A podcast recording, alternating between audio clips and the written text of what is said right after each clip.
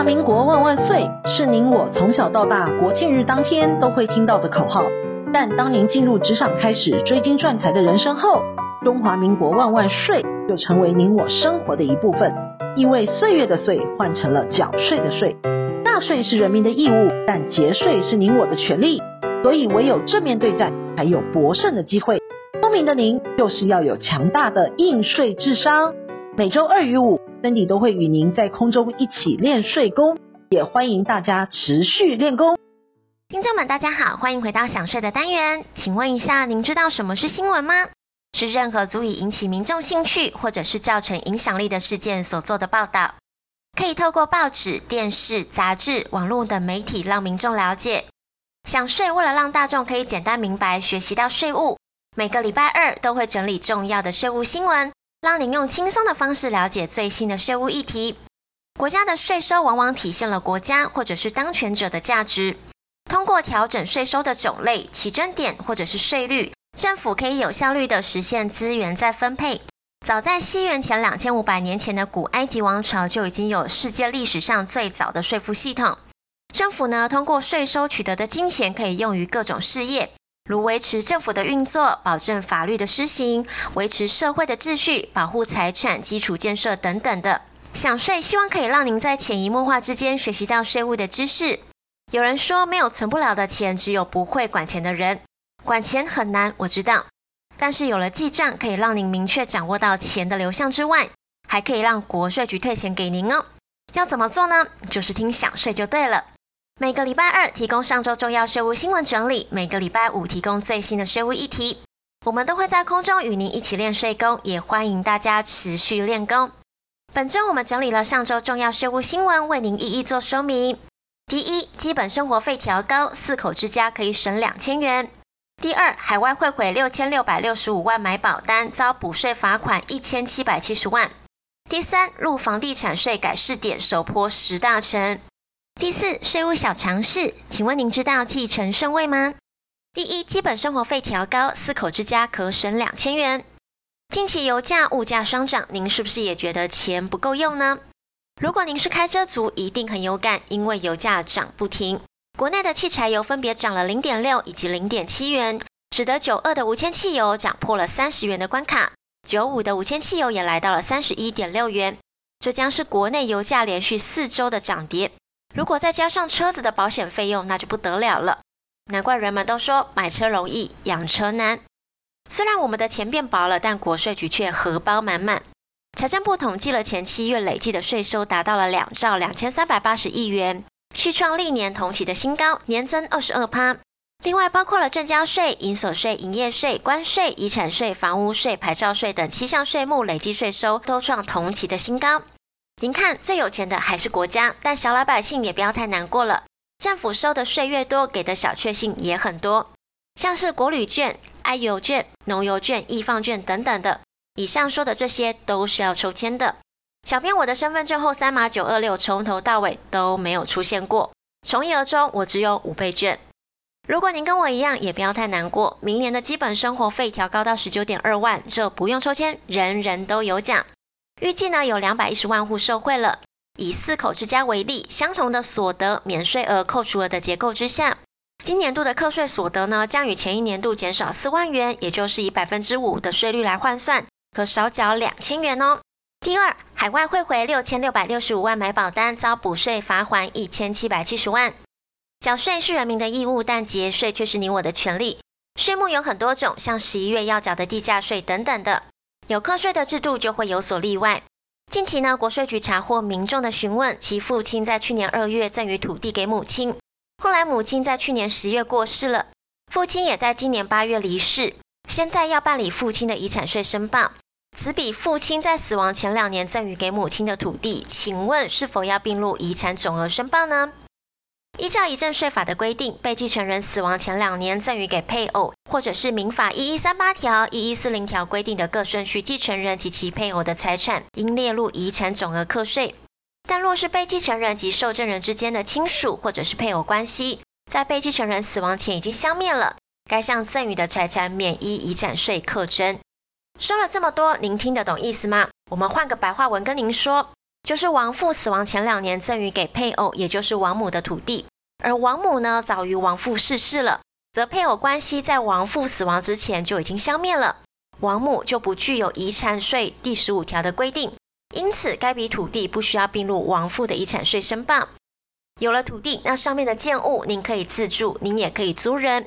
财政部呢，近期推出了个人间房屋租赁所得专案查核的计划，针对全球持有非自住房屋十户以上，共有一千七百三十四人全面查核房租的收入。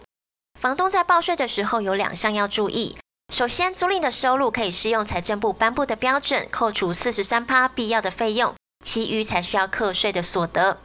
其次，如果出租时您有约定押金，需要额外报缴利息所得，以免遭国税局补税了。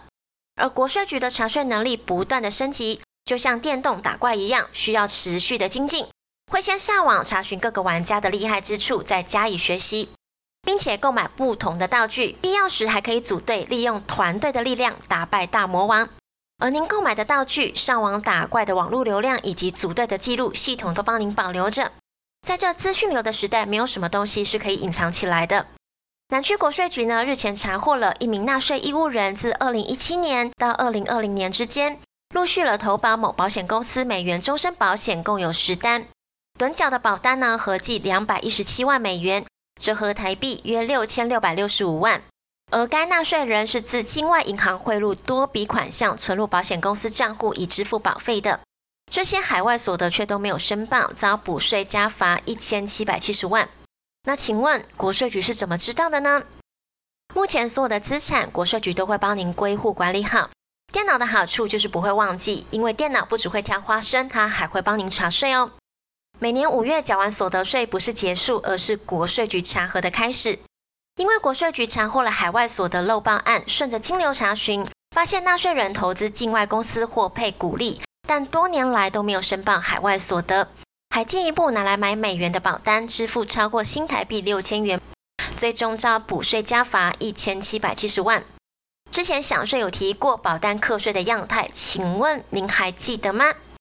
那就是重病投保、高龄投保、短期投保、趸缴投保、巨额投保、密集投保、举债投保、保险费过高或者是等于保险给付的金额，以及人寿保单腰保人与被保险人非属同一人等情况。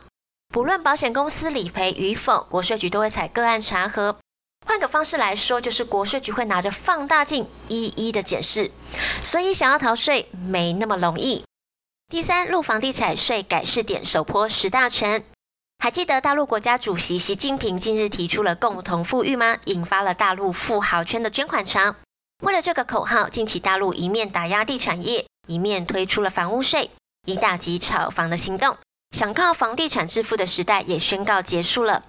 房地产的税改试点启动，房市专家预估了政策将成为打击房市泡沫的有效武器。首当其冲的会是有多套房屋的炒房客，而冲击最大的呢会是一二线的城市。首波试点的城市呢约有十个房价涨幅较大的热点，其中包括了深圳、海南、浙江都被点名了，有望先行试点房屋税。有关房屋税具体的征收范围、征收物件、税率等等的细节都仍未知。但在此之前，上海、重庆早在二零一一年就率先试点征收了房屋税。